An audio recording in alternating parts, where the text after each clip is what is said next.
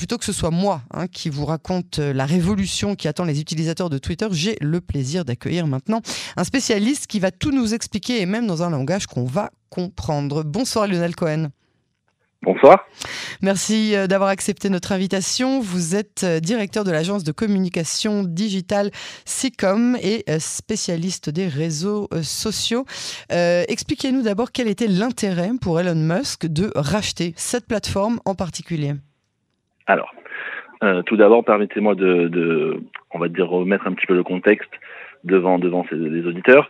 Euh, la fortune d'Elon Musk est estimée aujourd'hui à 230 milliards de dollars. Donc euh, autant vous dire que 44 milliards de dollars pour l'investissement sur Twitter, c'est colossal certes, mais ça va pas mettre en péril euh, son empire. Mhm. Donc euh, dans un premier temps, c'est pas du tout un investissement financier, qu'on soit bien clair. son objectif principal aujourd'hui, il a réussi dans le monde des affaires, il n'a plus rien à prouver, il veut juste avoir son influence sur le monde à travers donc justement le réseau Twitter. Et, euh, et, pour la petite histoire, on a bien vu euh, ceux qui un petit peu sont un petit peu dans la crypto-monnaie, etc. On a vu son influence, il l'a testé lui-même euh, à travers à travers voilà justement certaines annonces qu'il a pu faire sur certaines crypto-monnaies. Et il fait la pluie et le beau temps dès qu'il prend la parole sur Twitter. Et eh ben on voit les marchés s'envoler ou bien au contraire s'écrouler selon ses dires. Donc il a voulu justement jouer avec ça et maintenant ben, il a racheté le jouet et il peut en faire ce qu'il veut et surtout euh, on va dire avoir son opinion et, et, on va diriger justement l'opinion mondiale à travers à travers Twitter. C'est ça, donc euh, c'est vraiment une, une, prise de, de, contrôle. Hein. Alors il a quand même fait euh, le, ménage, hein. on a vu que la moitié des employés a été licenciés par mail la nuit dernière, la grande classe. Il essaie de faire quoi? ben, tout simplement, comme l'expression le dit, il me semble, hein, c'est pour, euh, pour, pour mieux régner, il faut diviser. Ben là, il a pas seulement divisé, mais il a coupé les têtes. Et il a souhaité avoir euh, l'équipe la plus rapprochée autour de lui, qui allait suivre sa politique. Et toutes les personnes qui semblaient justement ne pas pouvoir euh, suivre sa politique, à savoir sur la modération ou toute autre, on va dire, politique commerciale ou marketing, etc., ben, euh, il a préféré tout simplement les, les, les mettre dehors on parle de 3800 personnes hein, qui ont été foutues dehors au beau milieu de la nuit. C'est, euh, ça fait mal quand même par où ça passe. C'est ça. Alors pourquoi est-ce qu'il les demande Vous? Vous dites que c'est pas ni un investissement financier ni une, une, une démarche euh, économique. C'est pas, il n'essaye pas de gagner plus d'argent. Pourquoi est-ce qu'il veut ces 8 dollars par mois? À quoi est-ce que ça va servir de rendre ce réseau particulier payant? Euh, Moi, j'imagine qu'il y a beaucoup d'utilisateurs qui vont tout simplement renoncer à cette plateforme. Alors, deux, choses l'une. La première, c'est qu'il y aura toujours une utilisation gratuite de Twitter classique. Ah. D'accord? Donc ces fameux 8 dollars, ça va permettre d'avoir des services premium. Et, et alors je ne sais pas si vous le savez, si vous êtes cliente chez LinkedIn, LinkedIn qui est le réseau social mhm. euh, professionnel, euh, voilà, le professionnel, voilà que Microsoft ça, euh, détient depuis plusieurs années, euh, bah, LinkedIn propose depuis euh, plusieurs années un service premium qui est beaucoup plus cher que 8 dollars, qui est à 60 et quelques dollars, il me semble, euh, pour avoir droit à tous les services possibles et inimaginables. et ça ne dérange personne de dépenser ces 60 dollars pour pouvoir eh ben, contacter qui de droit pour avoir un job ou pour avoir un, marché, un business, quel qu'il soit. Donc, donc ce modèle-là. Il y a déjà une version premium sur Twitter qui coûte 5 dollars. Pourquoi, c'est ça. Pourquoi est-ce que tout le monde parle de 8 dollars depuis avant-hier et que. Ben parce que malheureusement, elle n'était pas, elle était pas si démocratisée. Elle était beaucoup plus pour les professionnels du monde de la presse, etc. Et que là aujourd'hui, elle va être ouverte à tout le monde. Et surtout, ce qui, va, ce qui, ce qui a fait, on va dire, euh, l'effet d'une bombe, c'est que cette fameuse certification que tout le monde recherche aujourd'hui, cette pastille bleue, mmh. et eh ben aujourd'hui, au lieu de, de pouvoir l'avoir parce que ben on a des qualités, on a des abonnés, on a que tout plein de critères qui font qu'on peut avoir cette pastille bleue, ben là, on va pouvoir justement l'acquérir à partir de 8 dollars par mois ou 7 dollars Expliquez juste euh, pour les auditeurs qui ne sauraient pas ce que c'est la pastille bleue de, de, Twitter. La pastille bleue, oui, pardon, c'est la certification du compte, qu'en fait, le compte est bien certifié par les services de Twitter et euh, donc il certifie l'identité de la personne qui est derrière le compte. Donc euh, ça, ça permet, on va dire, de pouvoir générer, on va dire, des revenus à terme, par exemple, en termes d'influence, etc. On le voit surtout, alors cette pastille bleue est surtout, on va dire, demandée sur les réseaux type Instagram, qui sont beaucoup plus public, mais également sur Twitter, il y a des tweets qui sont euh, euh, rémunérés, qui sont sponsorisés, et que forcément, on ne peut les sponsoriser qu'uniquement si le compte est certifié. Donc il y a vraiment beaucoup d'enjeux là-dessus, et maintenant, si tout le monde peut acquérir cette certification, ben ça, va ouvrir, on va dire, le champ des possibles à beaucoup de monde.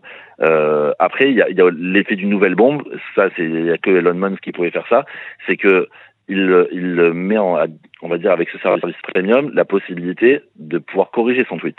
Et ça, c'est vraiment la révolution chez Twitter parce qu'on ne pouvait jamais corriger son tweet chez Twitter. il fallait écrire un commentaire supplémentaire pour rééditer. Exactement. Ou bien il fallait supprimer tout simplement son, son tweet et ça pouvait faire l'effet d'une bombe, à savoir qui a supprimé, pas supprimé un tweet qui pouvait peut-être être compromettant ou quoi que ce soit. Donc, donc ça, c'est la première effet d'une la, première bombe, on va dire, de Elon Musk. Et, et voilà, il, encore une fois, il va pour moi, euh, euh, ouvrir le champ des possibles sur son réseau. Et apparemment, c'est ce que disent les analystes, il va mettre ses forces sur la modération, euh, parce que justement, en fait, il va faire un nouveau modèle de modération, et on va appeler ça du fast-checking. Le fast-checking, alors si je dois expliquer en un mot, c'est la vérification des fake news ou pas euh, par des services de, Twitter. Ben, en fait, ça sera plus par les services de Twitter, mais ça sera par de la collaboration des, des abonnés Twitter. Et donc c'est pour ça qu'il a, voilà, ah euh, un petit peu, on va dire, euh, licencié certaines personnes. Et, en fait, en faisant ça, ben, il va pouvoir euh, gérer la modération comme bon lui semble. Et donc, donc voilà. Donc tout, tout, tout, le modèle de Twitter va changer. Alors, je vais vous amener un petit peu sur le champ politique international. À quel, point, selon vous, cette démarche va changer la donne à l'avant-veille hein, des mi-élections, les midterms aux États-Unis? Ouais. Alors ça, ça ne tient qu'à moi. Hein. je n'ai pas lu d'analyse là-dessus euh, véritablement, mis à part eh ben, des, suspicions, on va dire, de tout le monde des médias américains qui pensent que, rien n'est au hasard. Moi, ce que je pense, c'est que euh, c'est un génie. Il l'a prouvé dans le monde des affaires. Ça fait quand même plus de huit mois qu'on parle du rachat Twitter Elon Musk. Il recule, il avance, il dit oui, il dit non. Et comme par hasard, il l'officialise là euh, à quelques jours, comme vous l'avez dit, de ces, de élections à mi-mandat. Et, euh, et comme par hasard également, quand il a envie de licencier 3800 personnes, ben, il le fait en une nuit, en envoyant un mail. Donc quand il a envie d'accélérer, il accélère. Quand il a envie de ralentir, il ralentit. Et là, moi, ce que je pense, c'est qu'il va avoir son influence là-dessus et qu'il va justifier ça en disant que ce n'est pas de sa faute, c'est juste une, à cause, on va dire, de la réorganisation euh, et de la restructuration de Twitter qui n'a pas pu peut-être contrôler certaines fake news qui vont évidemment influencer euh, ces élections à mi-mandat. Ça, c'est ma, c'est mon, mon analyse à moi. Mais encore une fois, plus rien, plus rien ne peut nous étonner avec Elon Musk. Et honnêtement, ça serait du génie de faire ça. Bah oui, franchement, euh, ça, ça, ça, ça, calmerait euh, toutes les, tout, toutes les éventuelles remarques euh, qui, qui, pourraient lui être euh, faites.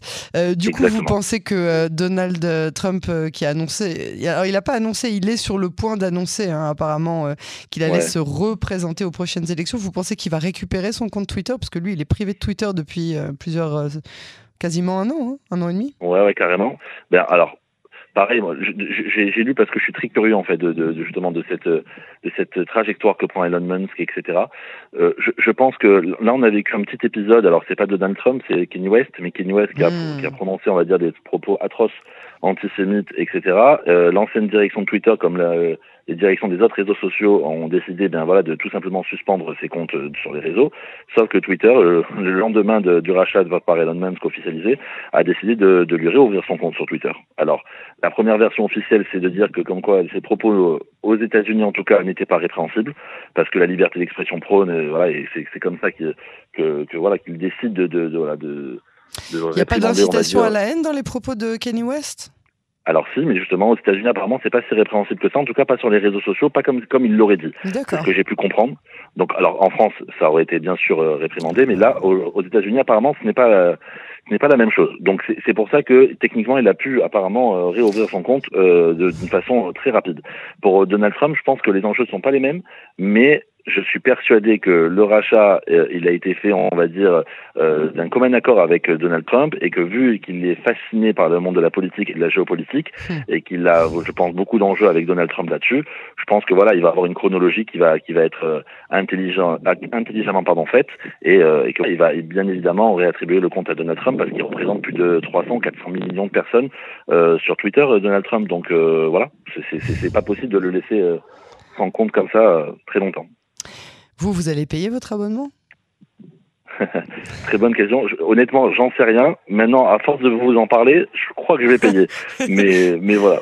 Mais malheureusement, je, suis très frustré. Vous, savez que sur un plan un petit peu euh, psychologique, euh, plus, plus on veut quelque chose, plus on, on, le désire en fait, euh, plus cette chose nous, nous, nous, paraît illusoire et inaccessible, plus en fait on en a envie. Et là, on se dit, bon, c'est pas 8 dollars par mois qui vont me séparer d'avoir mon compte Twitter et ma petite pastille bleue sur le côté. Exactement. Donc du coup, je me demande s'il n'y a pas aussi un effet là-bas qui soit, qui soit à, à, marquer d'une pierre blanche. Donc on, verra, on verra ce qu'on fait en tout cas sur. Évidemment, juste pour, pour, la petite info, les, les analystes pensent aujourd'hui que 1% aujourd'hui des abonnés risquent de s'abonner à 8 dollars. Donc voilà, et ça représente combien en millions de dollars? C'est 200 millions de dollars par an.